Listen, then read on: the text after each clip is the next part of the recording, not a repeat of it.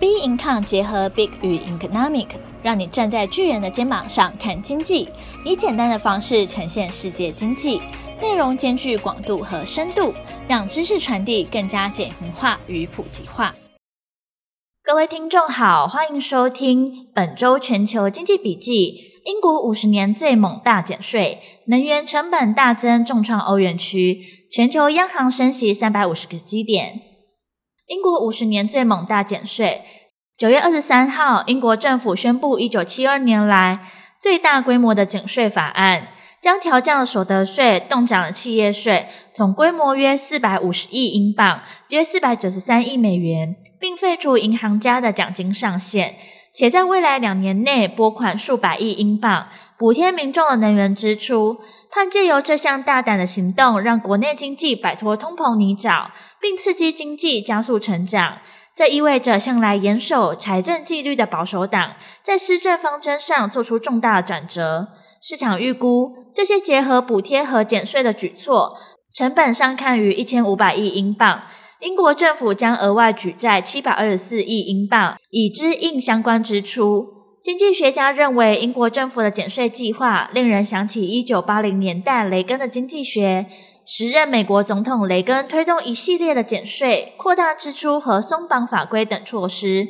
虽然债务激增，但也带动了经济加速的成长。然而，这项新措施已引发投资人担忧英国财政的稳健程度。智库英国财政研究所 IFS 表示，虽然能源补贴两年后将大致告终，但减税将永久地影响政府收入，可能使英国债务走向难以为继的道路。减税法案的本意是希望刺激经济，带领经济走出恶性循环，但规模之大，引发经济学家的担忧，认为此举恐冲击英国财政的稳定性。导致英镑汇价重贬，应声跌至三十七年谷底。英国公债的价格下跌，殖利率上扬，英镑对美元的汇价九月二十三日盘中一度重贬二点一 percent 到一点一零二一美元，是一九八五年以来最低。英国两年期公债触及二零零七年十月以来最高。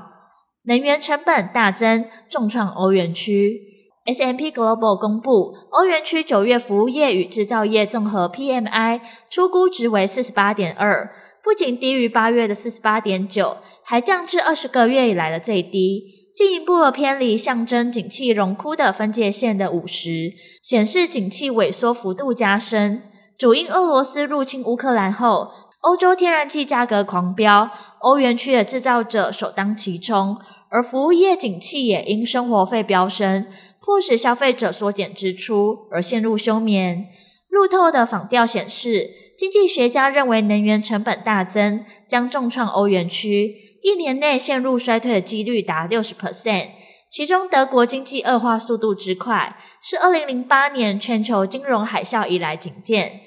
ING 经济学家科林说，欧元区 PMI 一连三个月下滑，显示商业景气从季初到季末一路萎缩。这证实了我们的看法，衰退可能已经开始了。全球央行升息周升息三百五十个基点，上周全球央行周总计一周来主要的央行升息幅度累计已达三百五十个基点，共十四码。联准会 Fed 宣布再次升息三码，各国吹响升息的号角。瑞士跟进英国升息三码，英国、挪威也升息两码，新兴市场的南非跟越南甚至高升四码。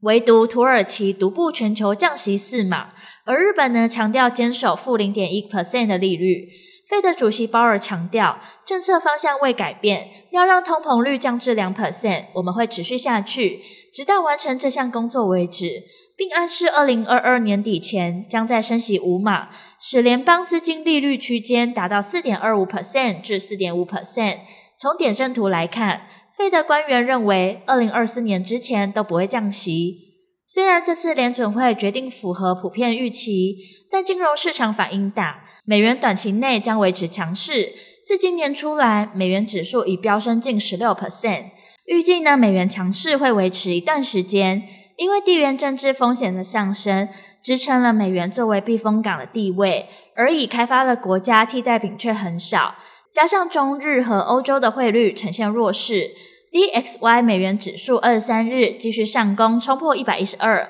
窜升至二零零二年五月以来新高。欧元、英镑、亚币全倒。股市在投资人担心 Fed 为力抗通膨激进升息，可能导致美国景气降温及英国政府减税的方案外溢效应，也引发风险资产的卖压。美股四大指数开低走低，道琼工业指数大跌近五百点，创近两年新低，逼近熊市边缘。，S M P 五百指数和纳斯达克综合指数分别大跌一点七 percent 和一点八 percent。统计美股三大指数连续两周暴跌，S M P 五百和道琼指数各跌九点二 percent 和八 percent，是六月以来最高的连两周颓势。纳斯达克这两周跌了十 percent 以上，是二零二零年三月疫情引发市场崩溃以来最大的跌幅。